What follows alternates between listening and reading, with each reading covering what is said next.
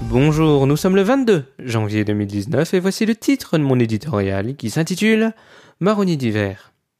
Il fait froid. Le traditionnel marronnier des médias est de retour sur nos écrans et dans nos postes de radio.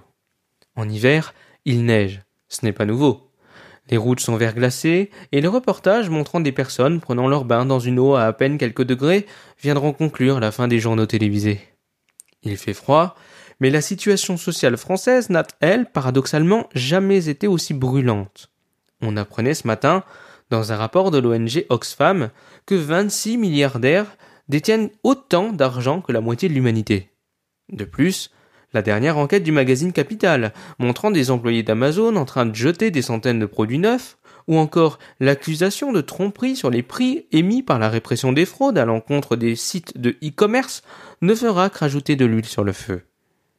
En ces temps où chaque centime compte et où plus de 12 millions de Français vivent en état de précarité énergétique, on peut se demander si, après la révolte des prix du carburant, le chauffage ne sera pas le prochain dossier explosif du gouvernement.